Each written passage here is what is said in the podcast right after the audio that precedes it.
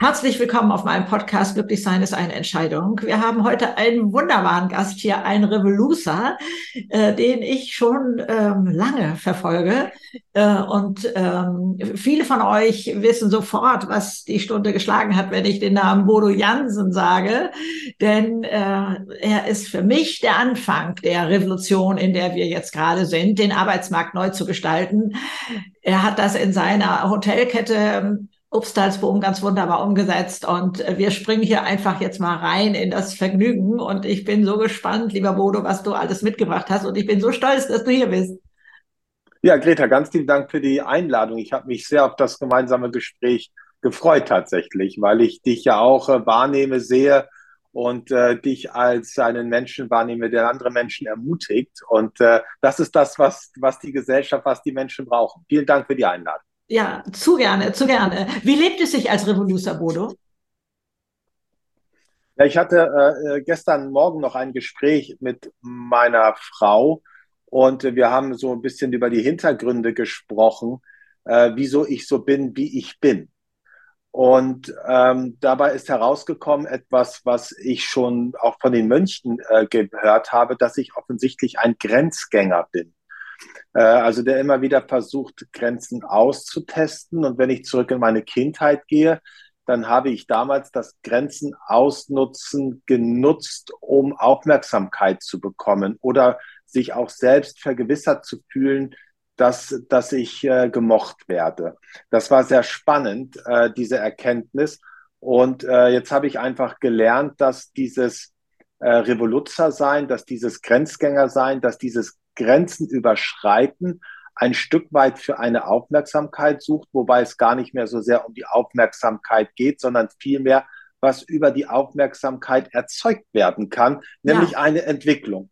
Und äh, das ist das, äh, womit ich mich wohlfühle, vielleicht ein Stück weit Vorbild zu sein, Leuchtturm zu sein, Ermöglicher zu sein, der aufzeigt, was alles möglich ist. Und das, glaube ich, äh, ich weiß nicht, wie weit äh, oder was ist deine Einschätzung? Siehst du das auch so? Wir haben, es gibt keinen Weg zurück, Gott sei Dank, sondern die Welle rollt ja schon.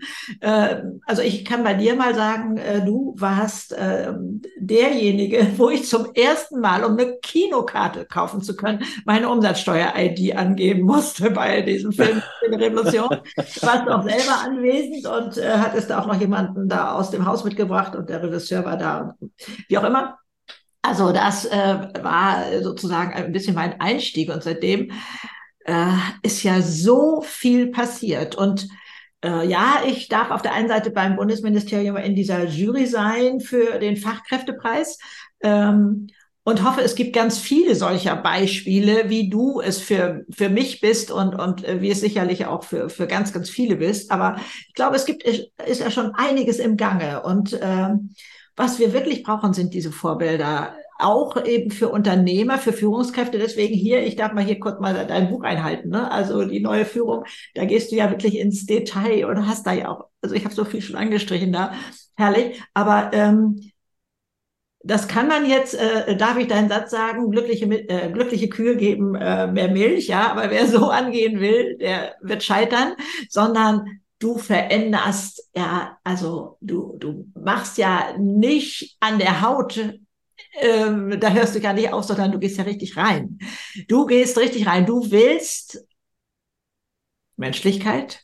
Du willst, du gehst an den Kern ran, nicht mehr, was will ich erreichen, sondern ähm, ja, vielleicht kann man das auch als Überschrift wählen, aber du gehst da so wunderbar tief rein. Kannst du uns da mal abholen? Was, also äh, man könnte sagen, ja, du wolltest das Leuchten in den Augen der Menschen sehen, wenn ich das auch aus seinen anderen Büchern äh, so richtig verstanden habe. Aber ähm, hast du jemals geahnt, dass du so eine große Welle lostrittst? Und oder wann ist dir das bewusst geworden? Nein, das habe ich tatsächlich überhaupt nicht geahnt. Und wenn ich vor zehn, zwölf Jahren meiner Frau gesagt hätte, dass äh, so etwas entstehen würde, dann hätte sie mich abtransportiert und zwar in der Jacke äh, ohne geöffnete Ärmel, weil sie ist Psychiaterin und äh, sie hätte also dann mich für verrückt erklärt. Ähm, das bin ich mir ganz sicher. Also das war für mich nicht absehbar. Alles, was, was ich erleben darf und äh, worauf ich schauen darf, das war für mich nicht absehbar und ist eben auch nicht allein mein Verdienst, Das ist ja nochmal so ein Stück weit mir auch immer wichtig zu sagen, dass ich nicht stolz bin, äh, sondern dankbar. Und äh, äh es ist letztendlich die Demut, die aus dem Stolz die Dankbarkeit macht, ja. nämlich, dass, äh, dass ich nicht allein verantwortlich bin für das, was, auf was ich schauen darf. Worum es mir ging, ist äh, diese leuchtenden Augen. Das war ja für viele gar nicht so leicht greifbar. Was heißt denn das? Das habe ich ein Stück weit für mich ja äh, konkretisiert und näher gefasst. Und just bevor wir äh, den, äh, den Podcast bekommen haben, äh, habe ich ein Gespräch gehabt mit einem Lehrer äh, aus Wolfsburg, einer, äh, der ist Lehrer in einer technischen Schule, und er sagte, Bruder, ich habe mit ganz vielen jungen Menschen zu tun, äh, die haben zu tragen, die haben zu leiden an dem, was um sie herum geschieht und geschehen ist, wie Isolation, Corona etc. pp.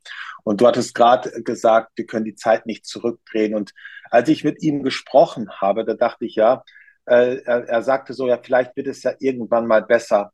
Äh, und ich glaube nicht unbedingt, dass es in unserem gewohnten Sinne besser wird, sondern dass es auch nicht darum geht, vielleicht die Welt äh, wieder äh, klarer und harmonisierender äh, zu gestalten, sondern äh, das ist so komplex und die, die, die, die Professoren sprechen auch von VUCA und Barney, dass es viel mehr darum geht, damit zu lernen, damit umzugehen, mit diesen Herausforderungen, mit dieser Komplexität. Und das ist eigentlich das, was ich mir wünsche, Menschen dabei zu unterstützen, sich diesen Herausforderungen zu stellen, anstatt vor ihnen zu flüchten. Und äh, eben äh, so Viktor Frankl sagte, ja, äh, wem ich die Schuld gebe, dem gebe ich die Macht. Mhm. Und äh, das ist ja tatsächlich eine Krankheit, die wir bei uns in der Gesellschaft haben. Ja. Mein Kollege, die Politik, der Krieg und weiß was ich. Und mhm. alle haben Schuld daran, dass es mir jetzt schlecht geht. Und irgendwie habe ich die Sehnsucht, die Menschen dabei zu unterstützen äh, äh und dazu zu ermächtigen, äh, eben selbst klarzukommen mit dieser Situation und bestenfalls auch noch etwas zu ihrer Besserung beizutragen. Ja, also für mich waren das auch Schlüsselgedanken, dieses, ähm, ja, das gehört jetzt zu meinem Leben dazu und nicht mehr, oh, das darf doch nicht wahr sein und wieso und warum. Also was ich früher gerne mal gemacht habe, ähm, das hat mich handlungsfähig erstmal wieder gemacht. Das hat mich, dieses Anerkennen, was ist, äh, hat mich Luft holen lassen, sozusagen Klarheit zu bekommen und dann zu gucken, welchen Weg will ich gehen. Aber ähm, sicherlich, ähm, meine, du, du hast dir, glaube ich, so zwei ähm, Mentoren an die Seite gestellt, die einmal mit Anselm Grün ähm, das Verständnis ähm, vom großen Ganzen, von Spiritualität, von äh, von äh, wo kannst du dir überall da Unterstützung holen? Und wenn ich das richtig äh, ich glaube, das ist Dr. Oliver Haas äh, noch an deiner Seite, der also ähm, ja positive Psychologie und, und diesen Weg geht und, und du vereinst das alles. Aber ich, äh, du hast mich auch mit deinem Buch, äh, ich glaube, das heißt Tradition oder so, ähm, abgeholt, wo du das vergleichst, was es ist nicht neu. Es hat es immer schon gegeben. Du, du bringst etwas wieder ins Bewusstsein, sagen wir mal so, was ein bisschen verloren gegangen ist, um das mal sanft auszudrücken. Und äh, zeigst äh, auf deine so unnachahmliche Art eigentlich so, ähm, schau mal, was es gibt und guck mal, was du selber draus machen kannst. Das heißt, du schaffst Freiraum, du, äh, da, da ist so viel mehr möglich und ähm, äh, ich hatte ja das Glück, dass ich also äh, mit einer deiner Mitarbeiterinnen äh, äh, kleinen E-Mail-Kontakt hatte, weil sie sich mit dem Thema Ausbildung da ähm, in äh, Berlin beim Bundesministerium da vorstellen wollte. Und ähm, und hoffe ich auch getan hat, das weiß ich nicht. Auf jeden Fall bin ich da selber wieder so in die Falle gelaufen und habe gesagt, oh, bitte nicht nur mit dem Thema, sondern generell mit Arbeitsklima und ihr macht so viel Großes, so viel mehr. Ähm, könntest du das auch anschubsen oder, und jetzt kommt die peinliche Frage von mir, äh, soll ich da nochmal Bodo Jansen fragen, ob er das so mit unterstützt? Und dann sagt sie, sie ganz lock, äh, in, locker in ihrer Antwort, äh, das regeln wir schon unter uns. Das heißt, was hast du überhaupt noch zu tun? wenn die das alles selber machen, was, was da in ihrem Verantwortungsbereich ist.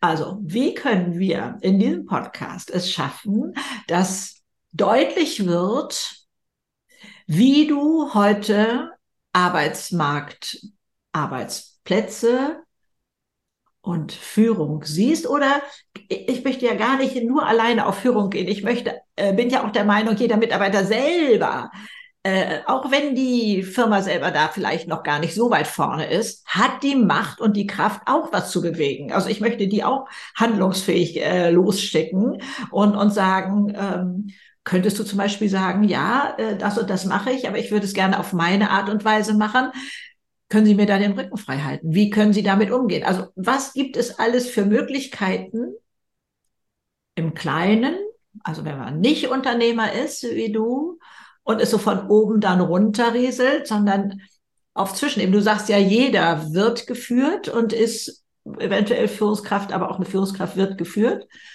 Und das muss man wollen. Aber äh, vielleicht magst du da mal so Handwerkszeug raushauen.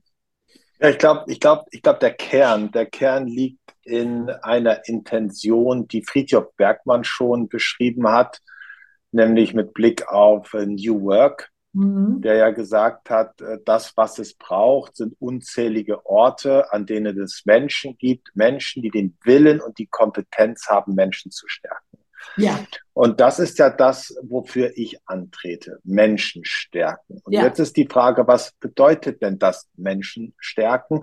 Menschen stärken bedeutet für mich, dass sie eben, wie gerade gesagt, äh, dazu bereit sind, sich den Herausforderungen zu stellen, äh, anstatt vor ihnen zu flüchten, aus der Opferrolle herauszutreten, äh, hinein in die Eigenverantwortung, aus der Angst herauszutreten ins Vertrauen ja, nichts kostet ein Unternehmen mehr Zeit, Geld und Energie als Angst. Ja, und ich glaube, ja. wenn wir eine Kultur des Vertrauens hätten, dann äh, sind diese Unternehmen äh, äh, konkurrenzlos gegenüber äh, vor allen Dingen den Unternehmen, die äh, noch Angst geprägt sind. Also es geht letztendlich für mich, und das ist ja auch mein ursprünglicher Antritt gewesen, Menschen zu stärken. Und das, ja. was wir jetzt erleben dürfen, ist, dass diese nennen wir es mal, gestärkten Menschen, resilienten Menschen oder vielleicht sogar im Sinne der ethischen Philosophie Menschen mit Blick auf die Eudaimonie, also die innere Zufriedenheit jenseits äußerer Faktoren, offensichtlich in Zeiten wie diesen ganz gut zurechtkommen.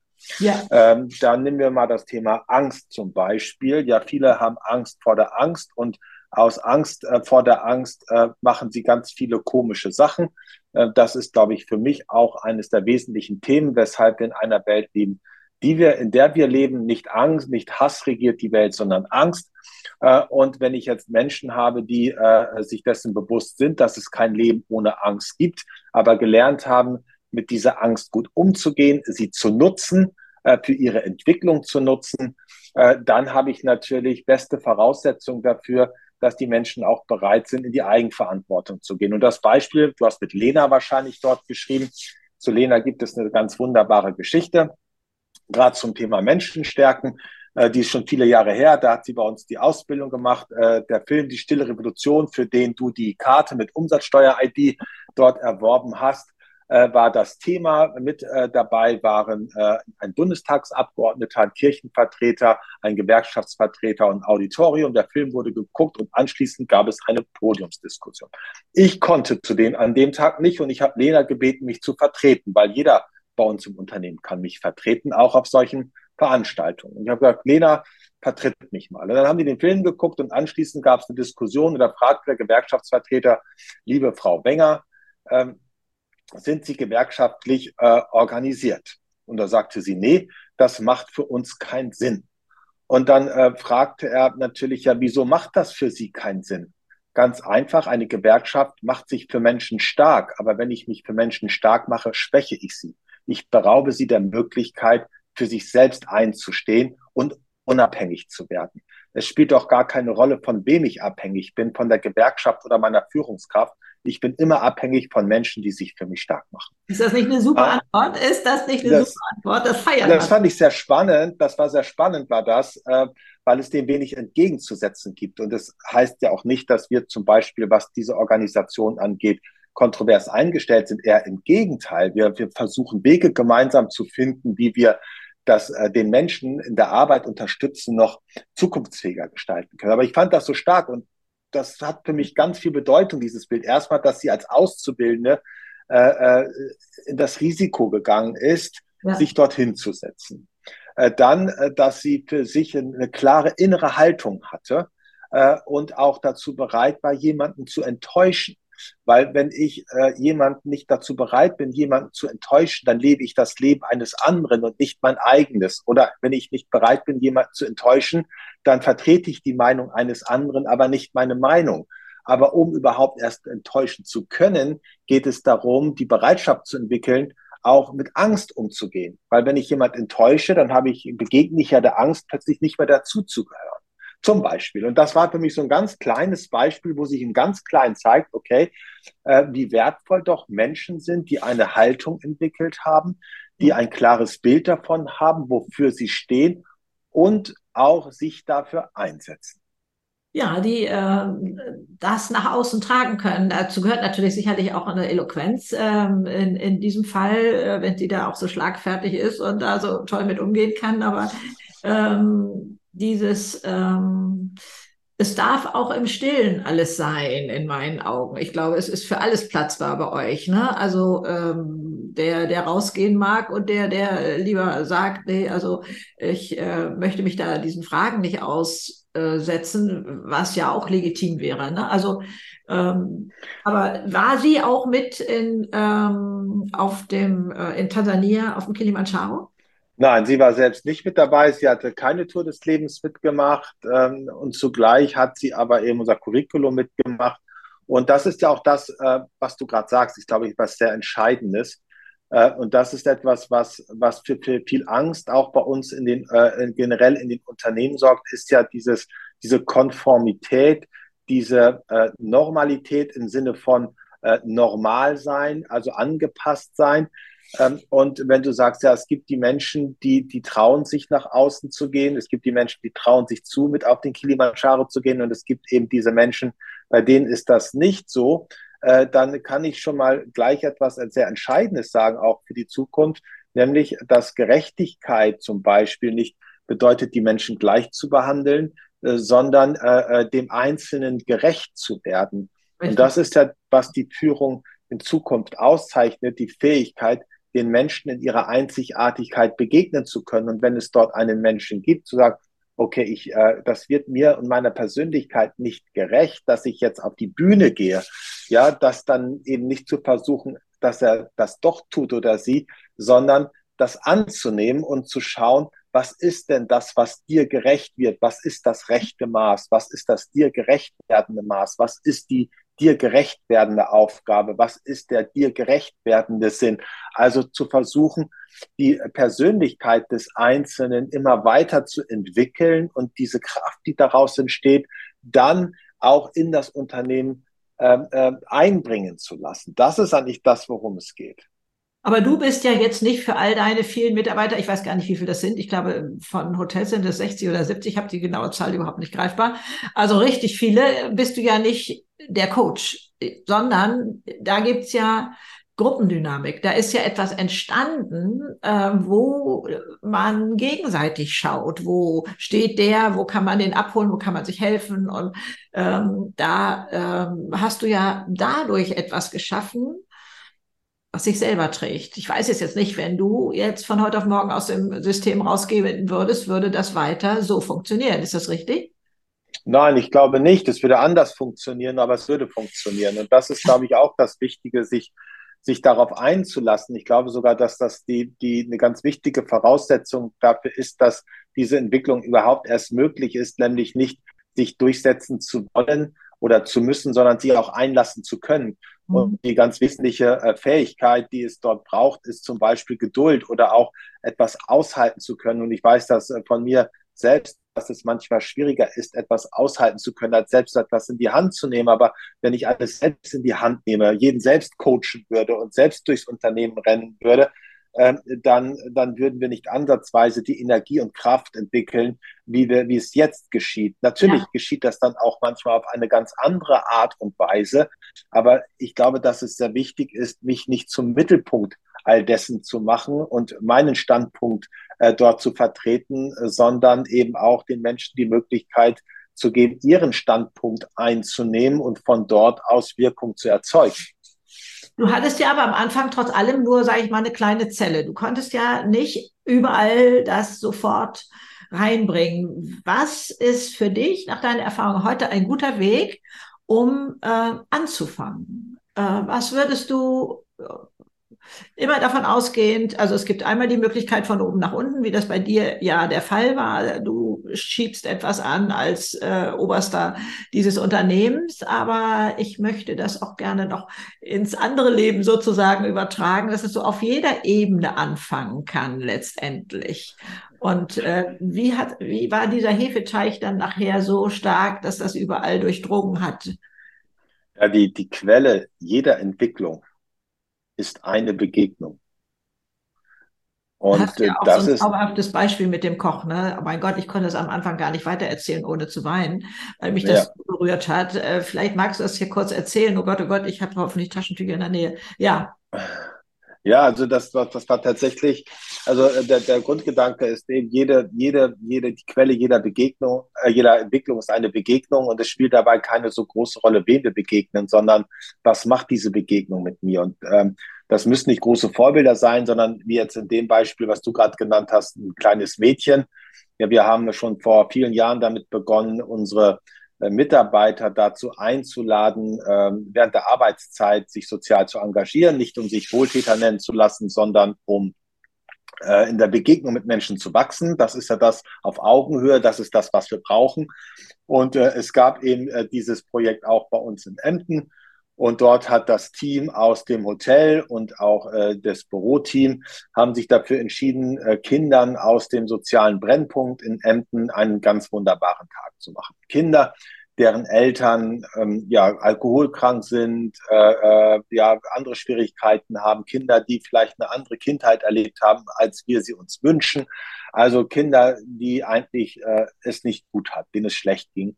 Und diesen Kindern wollten wir einfach einen ganz schönen Tag machen und haben dafür dann einen Tag organisiert im Kulturbunker in im Stadtteil Barenburg, wo sie dann eingeladen worden sind von uns, wo es darum ging, ja, zu kochen, zu singen, Fußball zu spielen, Geschichten zu erzählen und, und, und. Also einfach einen schönen, lebendigen, bunten Tag mit ihnen zu gestalten.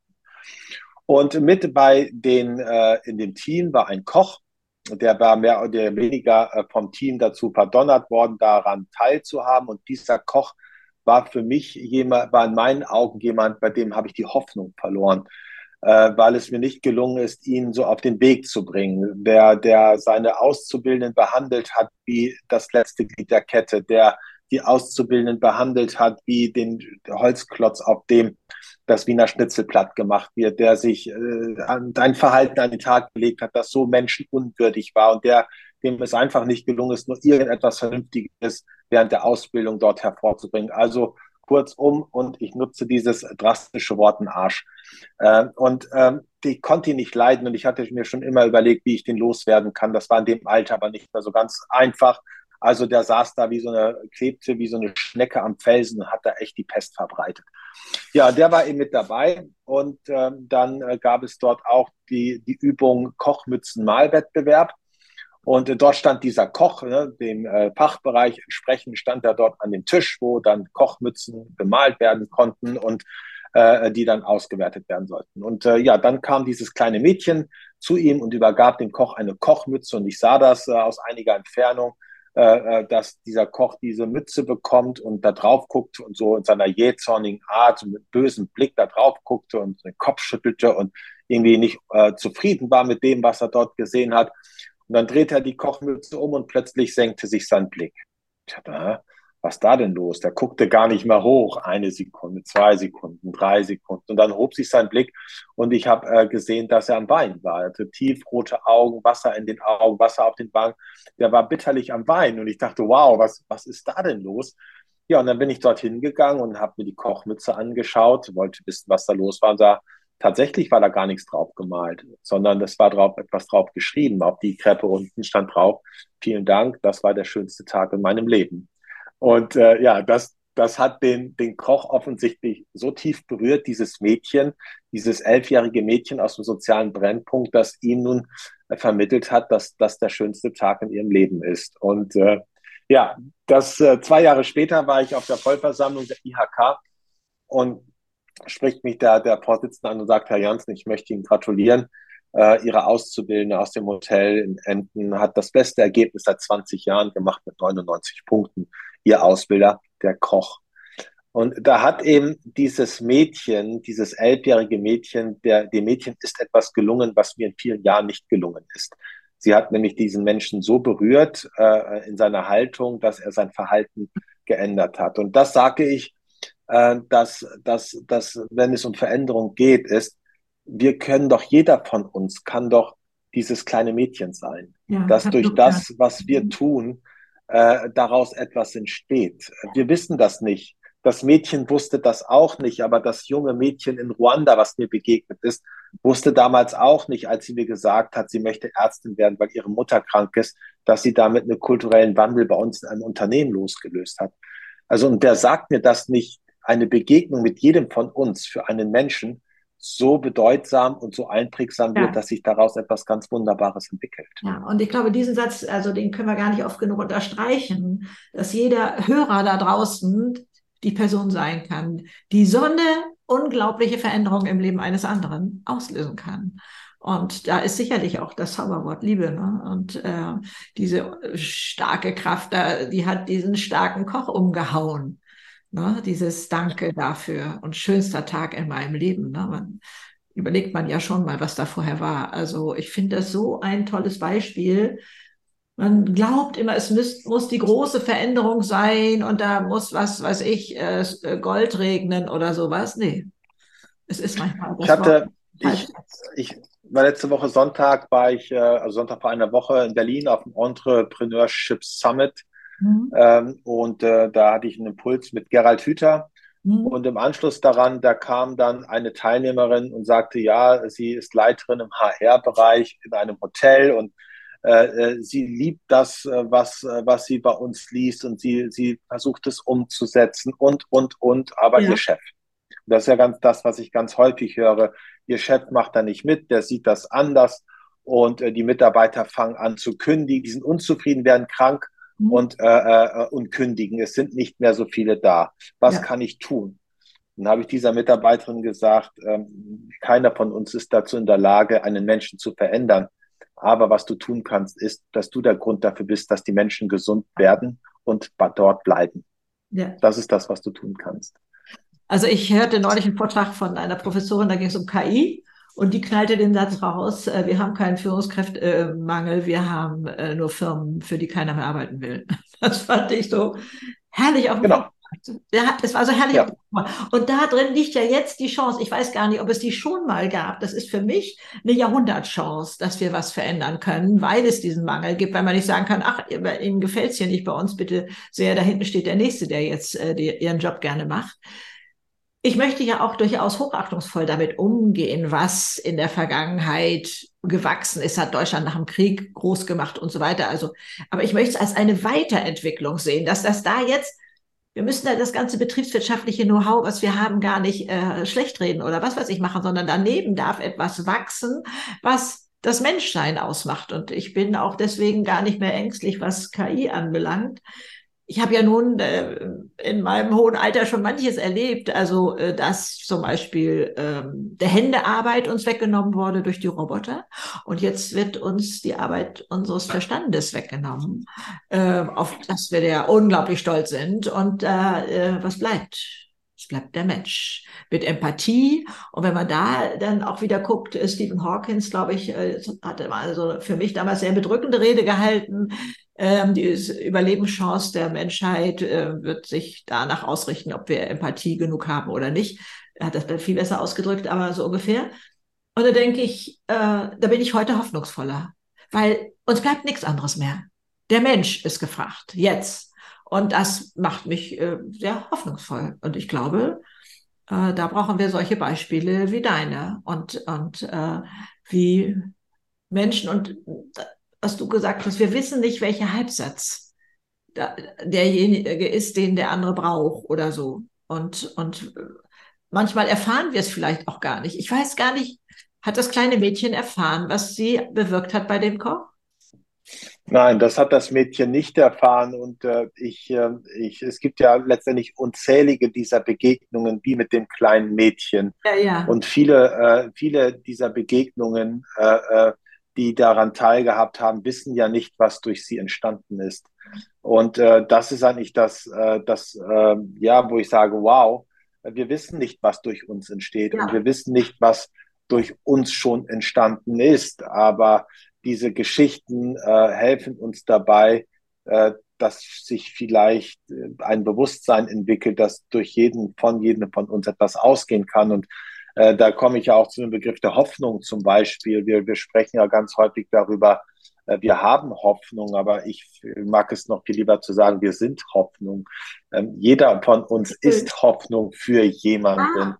Und da habe ich sehr viele eindrucksvolle äh, Geschichten auch erfahren dürfen, äh, wo das so zum Tragen geworden ist. Ich habe mal einen Workshop gemacht in unserem Hotel für Zeit in Stille. Und äh, da ging es um den, äh, das Thema Hoffnung. Ja, und äh, da ging es eben nicht darum, Hoffnung zu haben, sondern Hoffnung zu sein für andere Menschen. Und dann habe ich eine Übung gemacht, wo die Mitarbeiter, wo die Teilnehmer dann voreinander saßen äh, und jeder sieben Minuten lang äh, dem anderen oder der anderen die Frage beantwortet hat, welche Hoffnung geht von dir aus? Ja, also So, für wen bist du Hoffnung? Und da so, saßen dann zwei Frauen zusammen und äh, die eine hat dann angefangen zu fragen und die andere hat dann die Frage beantwortet. Und die, die zuerst die Frage beantwortet hat, äh, äh, welche Hoffnung geht von dir aus, die hat in dieser Übung ihrer pa Partnerin erzählt, äh, dass sie Brustkrebs hatte, diesen überwunden hat und äh, dass sie Hoffnung für Menschen ist mit Brustkrebs, sie dabei und darin bestärkt, diesen zu überwinden. Und wie sie selbst sagt, hat sie die Rede ihres Lebens gehalten. Sieben Minuten lang hat sie beschrieben, äh, welche Hoffnung von ihr ausgeht. Und nachdem sie fertig war, wurde es zwischen den beiden sehr still und äh, die äh, äh, es flossen Tränen und sie haben sich in die Arme genommen und ich habe dann später erfahren, dass diese Partnerin in der Übung just an dem Tag die Diagnose Brustkrebs bekommen hat. Äh, und die sind jetzt noch im Kontakt. der ein Schauer über den Rücken. Ja, ich liebe diese Zufälle. Ja. Mhm. Ja, und äh, das, das war so bewegend und das meine ich damit. Wir wissen nicht, wann und wie und Ja. wo wir für jemanden zur Hoffnung werden. Aber in jeder Begegnung liegt die Hoffnung. Ja, und, und das, das lässt einen ja schon ganz anders strahlen. Das lässt einen ja schon, also da, da, mu, da muss sich doch jeder öffnen, oder? Also da kann man doch nicht sagen, ich halte das für mich und ich will nicht Hoffnung sein. Das gibt's doch gar nicht in meinen Augen. Also insofern ist das so, so ein Hoffnungsträger, den du mit diesem Satz auch in die Welt schickst. Wundervoll. Ja, Ganz, ja. ganz Jeder von uns ist Hoffnung. Du bist Hoffnung für ganz viele Menschen, ja. Und äh, ja, jeder von uns ist Hoffnung. Jeder von uns ist Hoffnung. Ein Wunder, ein wundervoll. Ist das der Buch, der nächste Buchtitel oder so? Na, das Thema Hoffnung habe ich ja explizit nochmal in meinem Stille-Buch bearbeitet. Ich glaube, das ist das vorvorletzte Buch. Äh, da gibt es ja ein Kapitel, da ist ja äh, äh, jeder, jeder Monat ein Kapitel und da ist das Kapitel im März. Ich habe das ja das Kirchenjahr als therapeutisches System geweckt, wo ich gesagt habe, okay, es gibt Werte, die passen einfach in die Zeit. Also jetzt äh, im September war es Dankbarkeit, im Oktober war es Angst, im November jetzt ist es der Tod, wo ich dann ein Kapitel nur dem Tod widme äh, als Freund des Lebens. Und äh, ja, das ist dem aus dem Stillebuch, das Thema Hoffnung. Ja, ah, wundervoll. Also ich weiß, dass du Kurse anbietest. Ich kenne jemanden, der da war und äh, ja auch wieder über jemand anders davon erfahren hatte und so weiter. Also da läuft die Kette auch weiter, was da alles möglich ist und was da sein darf. Äh, also das heißt, du bietest ja ähm, äh, eine ganze Bandbreite an. Man könnte glauben, du bist hauptsächlich mit Geschäftsleuten unterwegs, aber dem ist ja nicht so, sondern du nimmst den Menschen in der Situation, wo er gerade ist. Ist das richtig? Ja, das ist mir ganz wichtig, den Menschen nicht in seiner Rolle als Objekt zu betrachten, sondern als Subjekt, ne, in seiner Einzigartigkeit zu begegnen. Äh, und äh, da spielt erstmal die Rolle, die, die dieser Mensch gerade bekleidet, eine völlig untergeordnete Rolle. Das ist jetzt erstmal überhaupt gar nicht wichtig für mich, ob er eine Rolle der Mitarbeiterin, des Mitarbeiters, Geschäftsführers, Vorstandes oder sonst wer unterwegs ist, sondern das, was mich wirklich, wirklich interessiert, ist der Mensch. Ja. Und das ist meine Disziplin auch. Ne? Meine Disziplin ist der Mensch und äh, ich interessiere mich für den Menschen oder für die Menschen und ich interessiere mich dafür, diese Menschen dabei zu unterstützen, ähm, sich selbst aufzurichten und etwas dieser Welt entgegensetzen zu können, damit sie daran nicht zerbrechen, sondern die Welt, wie sie sich ihnen darstellt, dafür nutzen können, zu wachsen. Das ist das, was, was ich möchte.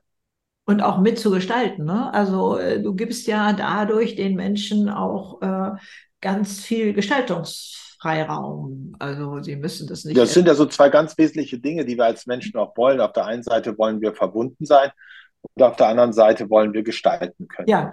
Und ähm, am besten Fall dürfen wir etwas gestalten, was unserer Persönlichkeit gerecht wird.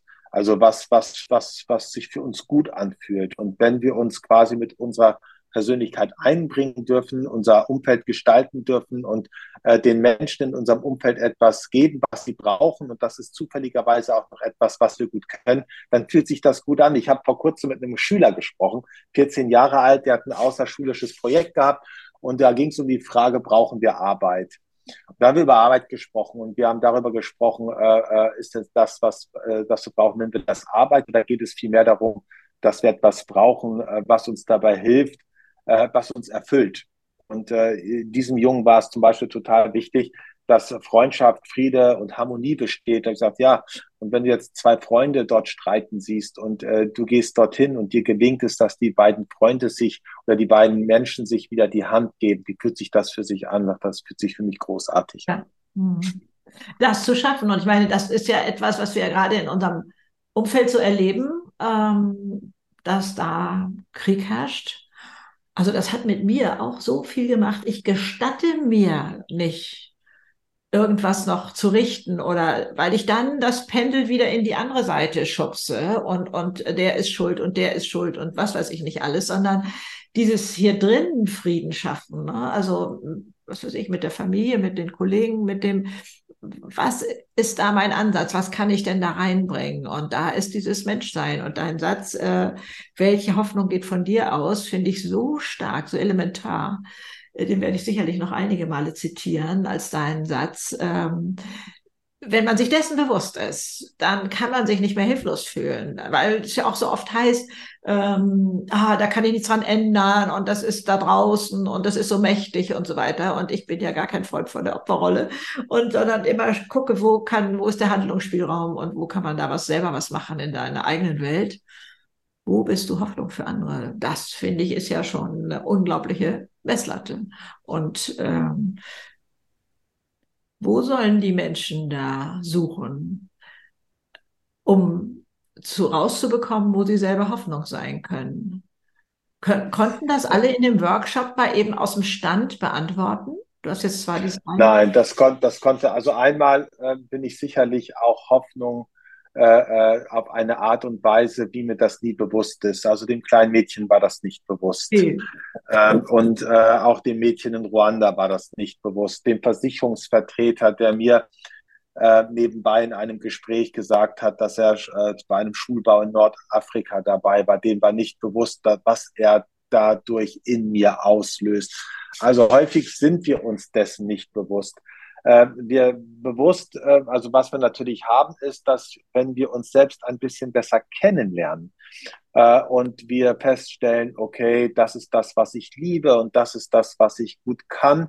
Und mit dem, was ich kann, trage ich dazu bei, dass äh, die Bedürfnisse um mich herum erfüllt werden. Dann erfüllt mich das auch. Ne? Das ist ja so ein bisschen dieser Gedanke auch des Ikigais äh, dass man sagt, okay, wo sich die, äh, wo sich meine Talente, Aristoteles hat das damals gesagt, wo sich meine Talente mit den Bedürfnissen dieser Welt kreuzen, dort liegt meine Berufung. Ja. Und das ist eigentlich das, worum es geht, wenn ich, äh, aber das setzt voraus schon eine gewisse Selbsterkenntnis, Erkenntnis. Also ich lerne mich selbst ein bisschen besser kennen.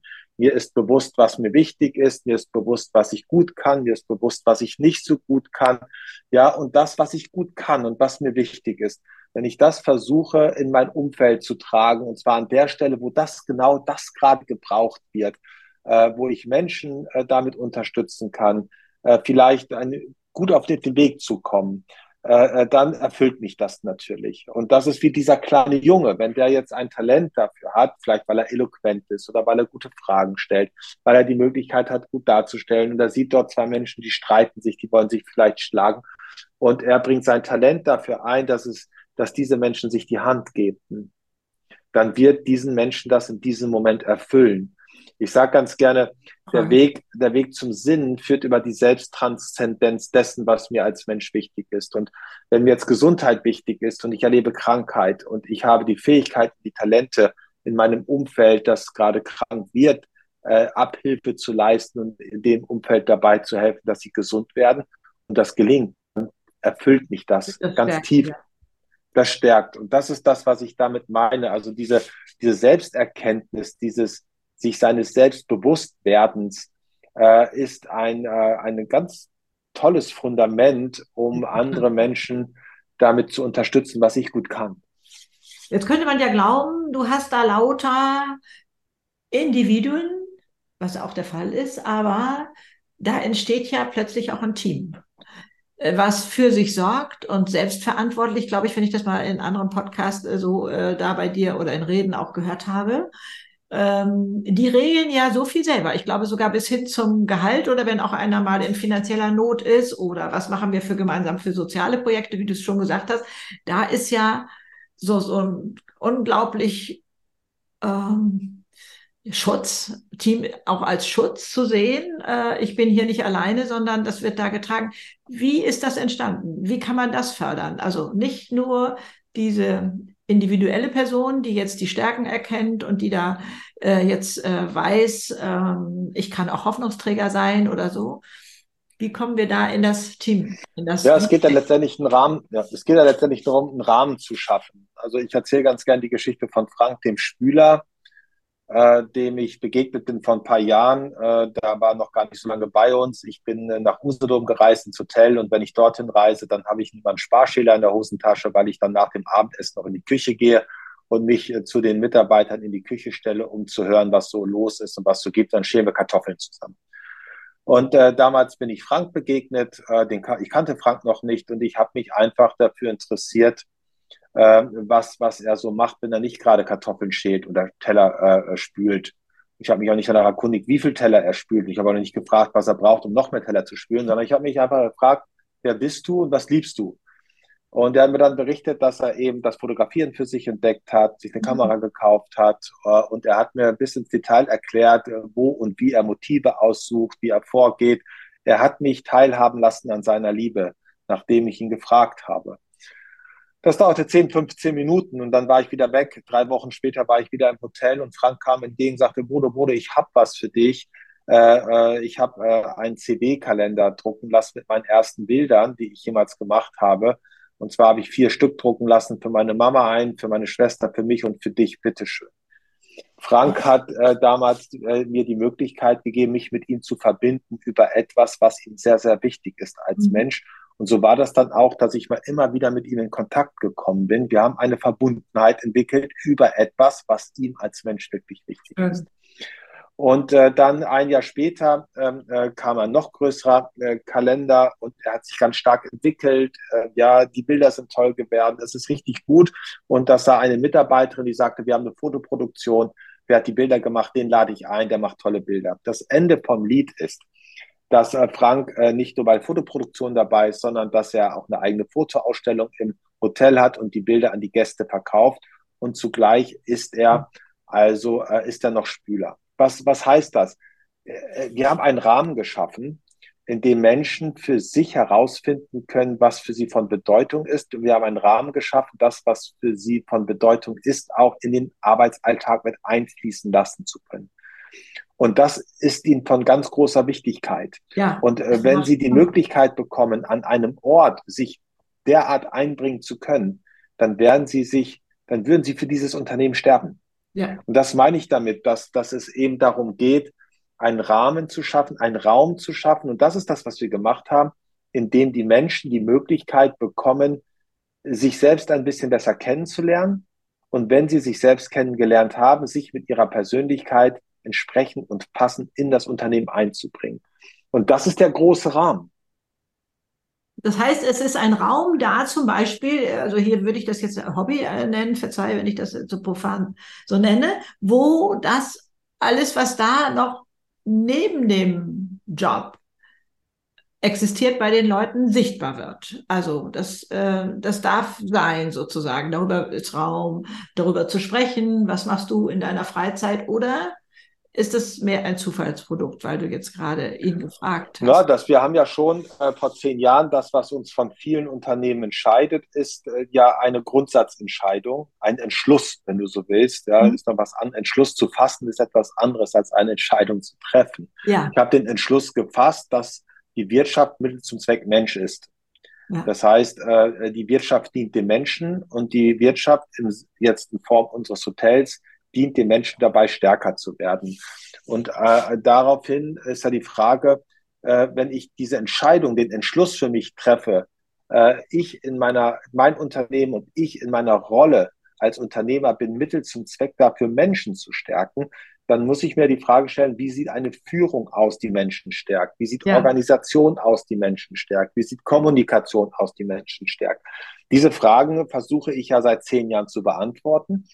Und äh, was, was eben dazu kommt, ist, dass wir darüber eine Infrastruktur geschaffen haben, äh, die Menschen dabei hilft, äh, sich ihres Selbst bewusst zu werden. Weil das ist der Kernprozess. Das ist das Ziel unserer Unternehmung, das Unternehmen als Mittel zum Zweck dafür Menschen zu stärken und Menschen zu stärken setzt voraus, dass sie sich ihrer Stärken bewusst werden. Das heißt, letztendlich gibt es bei uns im Unternehmen den, den Weg zum Apollo-Tempel nach Delphi. Er, erkenne dich selbst. Und das haben wir eben institutionalisiert. Das heißt, wir haben eine Infrastruktur geschaffen, ein Umfeld geschaffen in unserem Unternehmen, wo wir diese, den Menschen die Möglichkeit geben, sich die wichtigen Antworten des Lebens zu beantworten, die Fragen des Lebens zu beantworten.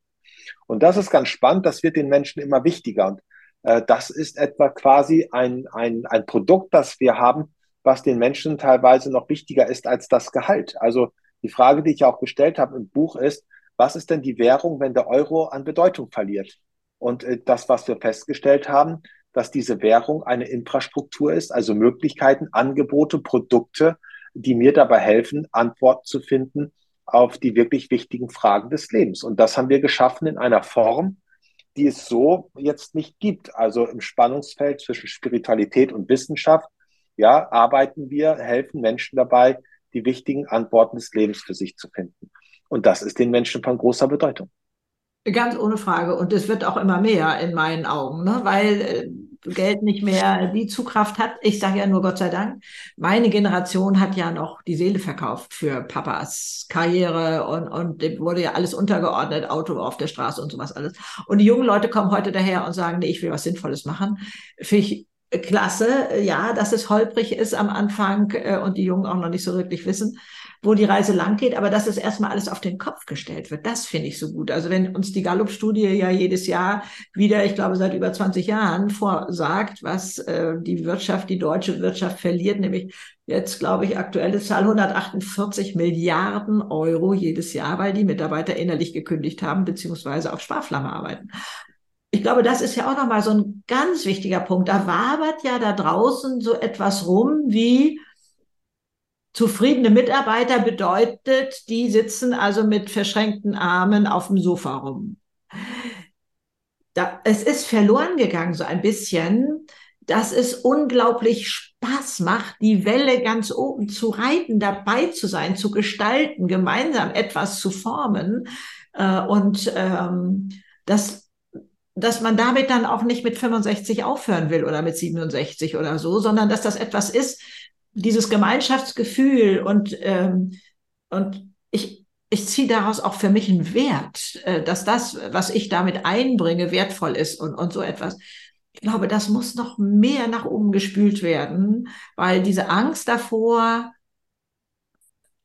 so empfinde ich das jedenfalls, dass dann so eine Liturgie beginnt ähm, und, und äh, dann will ja keiner mehr arbeiten oder so da denke ich mal, da hat man den Sinn von Arbeit noch nicht richtig erfasst. Also was Arbeit nämlich bedeutet. Oder wenn man Menschen fragt, die keine Arbeit haben oder so, die das vielleicht auch erst nochmal verheimlichen, die morgens aus dem Haus gehen und sich dann irgendwo im Café rumtreiben, weil sie es noch nicht übers Herz gebracht haben, der Ehefrau zu sagen, äh, ich habe meinen Job verloren. weil, weil da, da ist so viel drumherum, dessen wir uns vielleicht auch mal bewusst machen äh, sein sollten. Ne? Und, äh, und insofern, also ich meine, bei dir funktioniert's ja. Das ist ja auch etwas, was du bitte vielleicht auch noch mal in Zahlen sagen sollst. Du hast hier hinten im Buch, ich weiß jetzt gerade nicht, eine Seite für Skeptiker oder sowas ähnliches oder äh, so drin, äh, wo du in Zahlen sagst, ich glaube, nach drei Jahren hast du schon deinen Gewinn verdoppelt, wobei du immer Wert darauf legst und sagst, das war nicht das Ziel.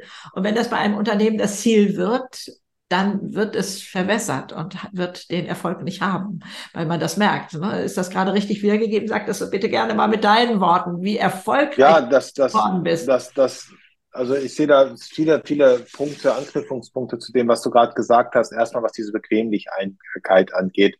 Also viele, viele Menschen verwechseln ja das Gute mit dem bequemen Leben. Und äh, aber wer, wer, wer das Bequeme mit dem guten Leben verwechselt, wird auch auf der Arbeit keine Freunde finden. Okay. Und äh, diese Entwicklung äh, sehe ich als eine Fehlinterpretation des Begriffs New Work an. Ja. Also der, ja, ja, da geht es eben nicht darum, die Arbeit bequem zu gestalten, so eine Vier-Tage-Woche äh, oder auch äh, Workation oder sonst etwas, das hat mit New Work so überhaupt gar nichts zu tun, zumindest nicht, wenn es um die Intention des Begründers geht und auch Begriffe wie Scrum und Agility, auch das hat nichts mit New Work zu tun. Das sind vielleicht zeitgemäße Managementmethoden, haben aber mit der Absicht des Begründers, Menschen zu stärken, überhaupt gar nichts zu tun und auch bequemes Arbeiten. Also es geht ja letztendlich darum, wenn ich an New Work denke und die Intention des Begründers, dass Arbeit als Mittel zum Zweck dafür verstanden wird, herauszufinden, was das ist, was ich wirklich, wirklich, wirklich, wirklich will im Leben. Es geht wieder um Selbsterkenntnis und der Weg zur Selbsterkenntnis, der ist nicht bequem, der ist äußerst unbequem. Von daher ja auch meine Aussage,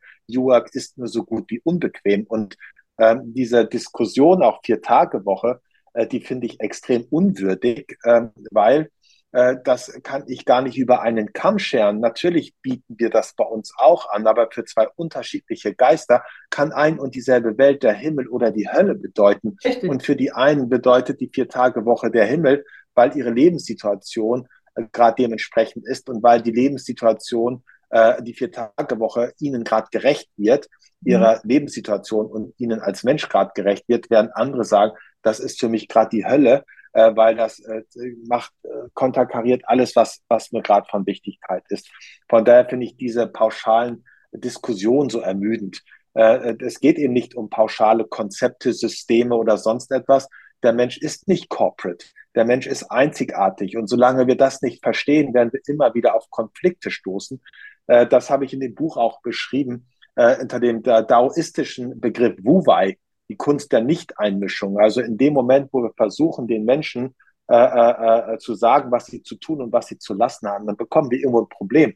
Äh, und, und das ist das, was ich im Moment sehr deutlich erlebe auch. Ne? Und dass eben dieses Missverständnis, dieses unglückliche Missverständnis, dass New Work irgendetwas mit Bequemlichkeit zu tun hat, äh, äh, das würde ich ganz gerne auch mit meinem Buch ein Stück weit auflösen. Ja, unbedingt. Also das muss also in, in, meinen Augen hat man dann auch nicht äh, Arbeit in seiner äh, Stärke erkannt. Also da, äh, was Arbeit sein kann und wie ich im Flow sein kann und, und so etwas, das sind alles Sachen, die mich bereichern und äh, die, die mich stärken und wo ich merke, ich kann etwas bewegen, äh, das ist äh, für mich gesund, äh, gesünder als mit Chips in der Sofaecke zu hängen und da ja.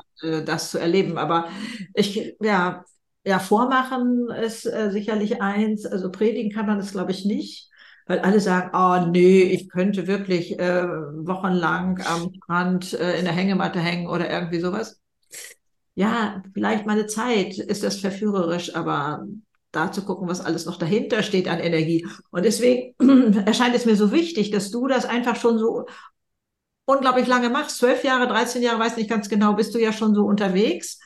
Und, und ich sag mal, seit drei Jahren nach, nachdem du das umgestellt hast, fing es ja an, glaube ich, ähm, äh, ja, dass das alles so durchdrungen war. Und dann hat es sich immer weiterentwickelt und ist ja jetzt auch kein Stillstand, denke ich mal, sondern da ist ja weiterhin ganz viel Neues möglich, was da bei euch entsteht und wie du das auch vorhin erwähnt hast, dass ihr Projekte habt, äh, wo eben Mitarbeiter in der normalen Arbeitszeit soziale Projekte verfolgen, die ihnen am Herzen liegen und entweder in Gruppe oder einzeln gestalten und so etwas. Also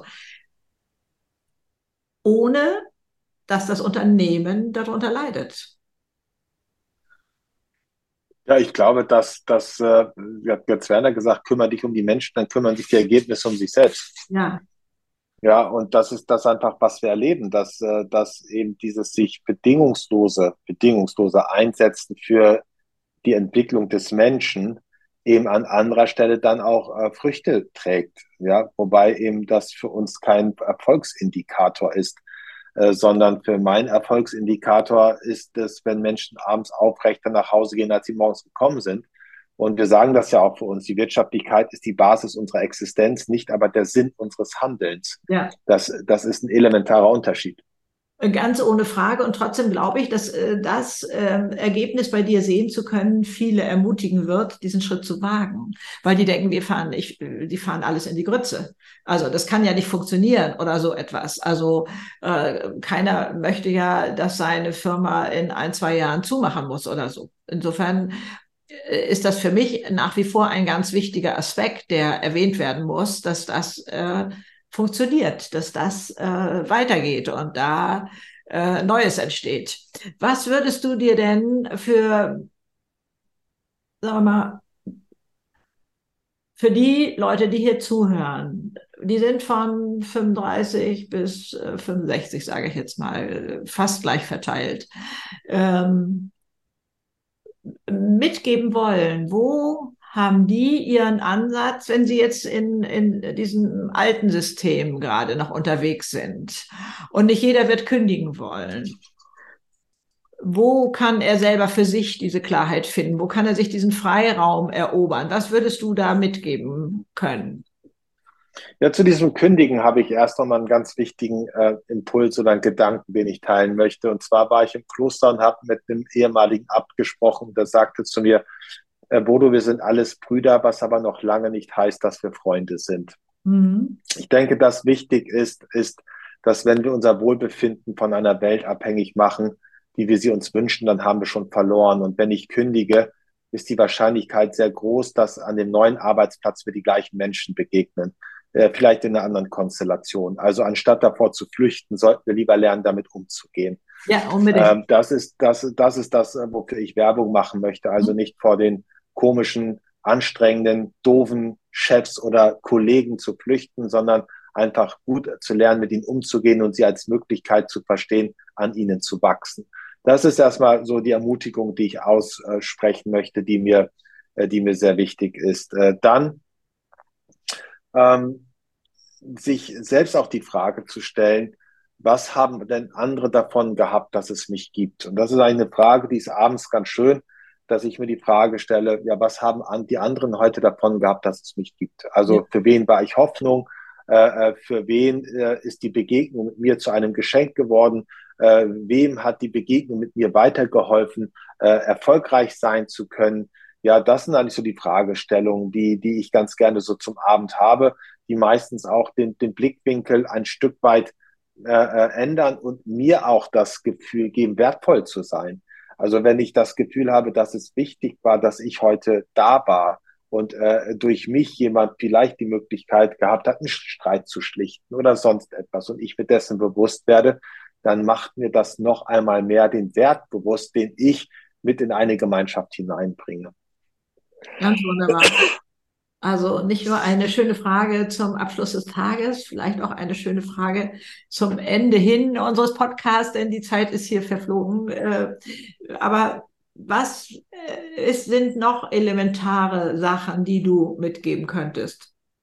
Wenn ich dich hier doch schon mal habe, kann ich dich. Ja, also ganz, ganz elementar, das, das, das beschreibe ich auch sehr stark im Buch also äh, ich glaube, der elementarste Faktor ist zu, äh, äh, äh, zu, für sich einen Umgang mit der Angst zu finden. Ja. Ähm, ja, also wir haben vorhin über Schuld zum Beispiel gesprochen, dass äh, eben sich zu bewusst machen, so die, die, die drei Urquellen der Angst sind Angst vor Schuld, Angst vor Leid und Angst vor dem Tod.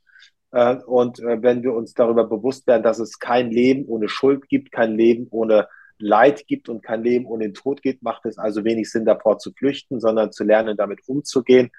Und das ist eigentlich das, wofür ich auch, äh, äh wozu ich einladen möchte, sich damit näher zu befassen. Mhm. Ja, ich habe dieses Beispiel Schuld, weil du das vorhin ausgebracht hast, das ging mir vorhin durch den Kopf. Also äh, ja, äh, sich über jemanden zu erheben und jemanden zu verurteilen, ja, das, das ist schon sehr, sehr, sehr schwierig. Und ich hatte letztes Jahr ein Interview mit einem äh, Redakteur äh, im Kontext der Entwicklung unseres Unternehmens und das fand, äh, äh fand statt zu einer Zeit, wo auch die WM in Katar war. Und äh, er fragte mich dann ja, wie ich denn äh, die, äh, die Situation in Katar beurteile. Das ist ja schwierig mit der Menschenrechtslage dort vor Ort. Und ich sagte dann zu ihm, ich habe mir dazu noch keine Meinung gebildet, noch nicht genug damit befasst. Aber ich würde mir wünschen, dass die Menschenrechte in allen Ländern gewahrt werden. Ja. Das war natürlich nicht das, was er hören wollte. Und er fragte danach, ja, aber wie, äh, äh, wie, wie sehen Sie denn das? Verurteilen Sie das? Und sagte, nee, äh, wenn Sie das, äh, wenn Sie von mir hören wollen, dass ich das verurteile, dann tue ich das nicht. Da wurde er schon ganz unruhig und in dem Moment griff ich dann in meine äh, Innentasche, holte mein Handy heraus ne, und sagte, äh, solange ich das hier nutze, ja, mache ich mich schuldig an den Rechten der Kinder im Kongo, die in Minen äh, nach Metallen suchen, die wir brauchen, damit ich das Handy nutzen kann. Äh, verlangen Sie doch bitte nicht von mir, dass ich mich äh, äh, ja, erhebe über jemand anderen. Äh, und äh, dann äh, sagt, äh, konnte das auch nehmen. Und ich hatte diese Geschichte erzählt bei dem Auditorium und dann fragte mich jemand aus dem Auditorium, ja, Bodo, aber was hilft mir, wie, was, was habe ich denn davon, wenn ich weiß, dass auch ich mich schuldig mache? Äh, dann sagte ich ganz einfach, das hilft mir dabei, mit der Schuld der anderen einfach anders umzugehen, weil für jemand anderes bin ich der andere. Ja. Ja, und sich dort einfach zurückzunehmen und vielleicht einfach mal die Klappe zu halten und sich nicht ständig das Maul zu zerreißen. Ja. Das führt schon sehr zur Gelassenheit. Auf jeden Fall, auf jeden Fall. Also äh, du hast vorhin das schöne Wort Demut ähm, ganz am Anfang mal ins Spiel gebracht. Also das hat ja aber uns auch so einen bescheuerten Ruf. Ne? Also Demut macht liebenswert, finde ich immer. Aber ich habe ja früher, bin ich auch rumgelaufen, habe gesagt, nee, ich glaube, Demut passt nicht zu meinem Naturell. Da habe ich das nämlich so interpretiert und habe gesagt, ähm, das bedeutet, dass ich das Schicksal annehme, wie es ist, und ich kann ja sowieso nichts ändern. Nee, ich meine diese freiwillige Demut, dass der andere groß sein kann und ähm, und ähm, ich trotzdem nicht klein sein muss oder so. Also nicht eine erzwungene Demut, weil das Schicksal das gerade von mir will, sondern freiwillig demütig zu sein. Äh, das, glaube ich, das bringt uns da also auch ganz, ganz wunderbar ins Licht und da äh, ja äh, die äh, Schuld der anderen, die ich da sehe, ähm, anders mal einzusortieren, wenn man merkt, man ist selber auch nicht ohne Schuld. Er hilft sicherlich ganz, ganz enorm. Ja, ich habe dazu mal einen schönen Spruch gelesen, der lautete, gönnen wir den anderen äh, äh, den Himmel, dann haben wir selbst auch eine Chance da reinzukommen. Gön gönnen wir den Schwächlingen den Himmel, dann haben wir selbst auch die Chance, dorthin zu gelangen. Ja, wunderbar. Ein, ein toller Satz, ganz ohne Frage, ganz, ganz ohne Frage. Bodo, ich bin dir so unglaublich dankbar, nicht nur für diesen Podcast, sondern dass du so eine Schneise geschlagen hast. Ich, ähm, für die neue Arbeitswelt. Also du bist da für mich also ein unglaublich tolles Vorbild und ich hoffe, dass da ganz viele nachkommen und und äh, auf manchen Gebieten ist ja da schon auch einiges passiert. Ich habe also mitbekommen da in dem ARD-Film, wo du auch erwähnt bist, da, dass äh, Mitarbeiter mit das Gehalt der Führungskraft bestimmen oder so. Das manchmal sind es nur kleine Sachen sozusagen, die da äh, entstehen in manchen Firmen. Manche sind ganz weit vorne mit äh, Ausbildungsplätzen. Das, da bist du natürlich äh, auch ich glaube, du, du deckst ja alle Bereiche ab, ne? Äh, wo, äh, wo hat man was äh, entwickeln können. Nur äh, es mag schon auch bei den Auszubildenden damals sehr in deinem Fokus gewesen sein. Ne? Ich glaube, da hast du dich da ihrer sehr angenommen und hast dir die da auch nochmal rausgepickt. Aber ansonsten ging es ja generell weiter. Äh, und ähm, da ist so viel Schönes entstanden. Ich danke dir wirklich sehr dafür.